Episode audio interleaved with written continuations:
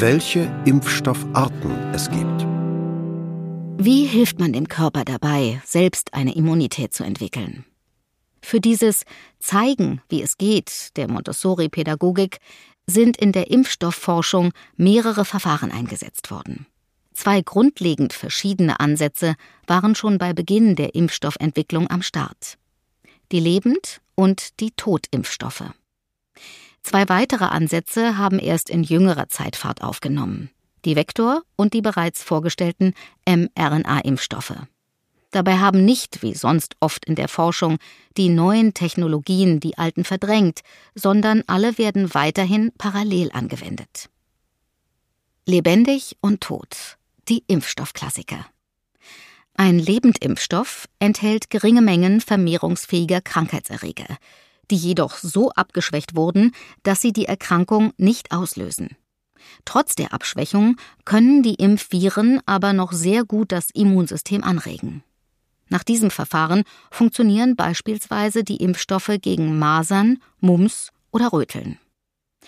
Weil beim Lebendimpfen eine tatsächliche Infektion imitiert wird, hält der Impfschutz länger, bei einigen Impfungen auch lebenslang. Ein virusbasierter Totimpfstoff hingegen enthält nur abgetötete Krankheitserreger, die sich nicht mehr vermehren können.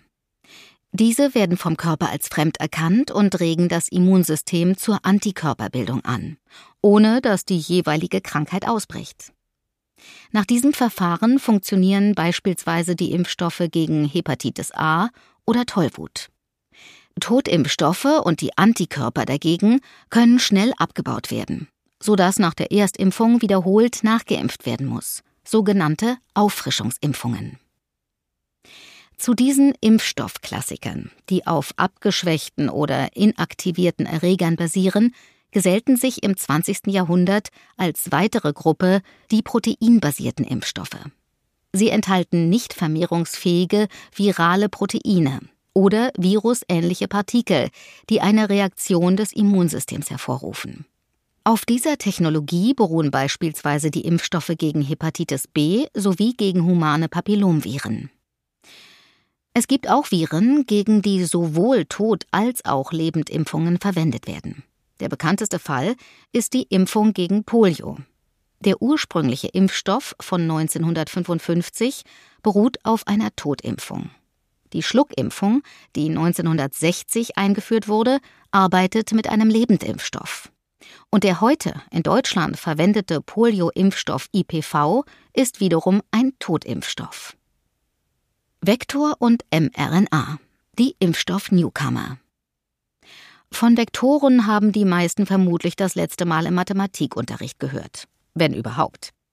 Beim Vektorimpfstoff handelt es sich aber nicht um höhere Mathematik, sondern eher um eine Art Lieferservice. Einem harmlosen Trägervirus, das an sich nichts mit der Krankheit zu tun hat, gegen die geimpft wird, wird ein Stückchen Genmaterial desjenigen Virus eingebaut, auf das die Impfung zielt. Bei Covid-19 handelt es sich dabei um einen Bestandteil der Hülle des Erregers.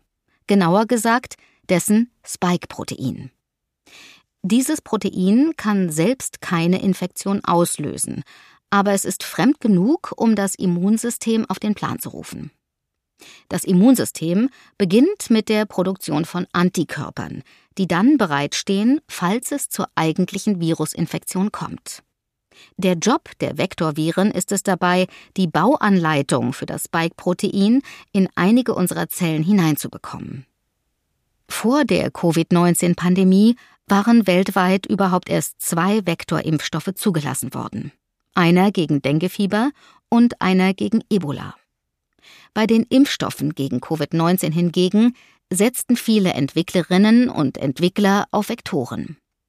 Vier der insgesamt 14 Impfstoffe, die Anfang Mai 2021 in mindestens einem Land der Welt zugelassen waren, arbeiten mit der Vektortechnologie. Darunter der Impfstoff von AstraZeneca und der von Johnson Johnson Janssen. Senkrechtstarter mRNA ein absoluter Newcomer in der Corona-Pandemie sind mRNA-Impfstoffe. Am 2. Dezember 2020 wurde erstmals überhaupt ein derartiger Impfstoff offiziell zugelassen. In Großbritannien der Covid-19-Impfstoff von BioNTech und Pfizer. Die mRNA in diesem Impfstoff wandert, in winzige Fetttröpfchen verpackt, in unsere Körperzellen und bringt diese dazu, ein einzelnes Protein des Coronavirus herzustellen.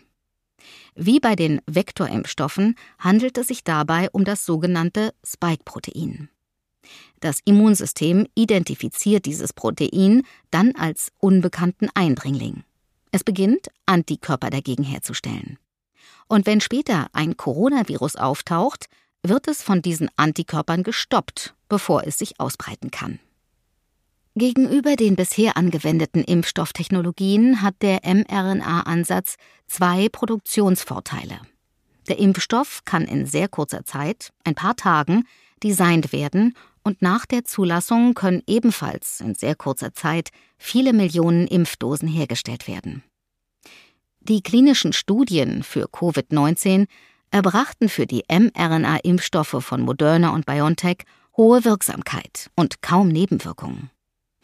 Auch nach den ersten Monaten im Impfeinsatz und weltweit mehreren hundert Millionen damit geimpften Menschen haben sich die beiden zugelassenen mRNA-Impfstoffe als gute Trainerinnen und Trainer unseres Immunsystems erwiesen.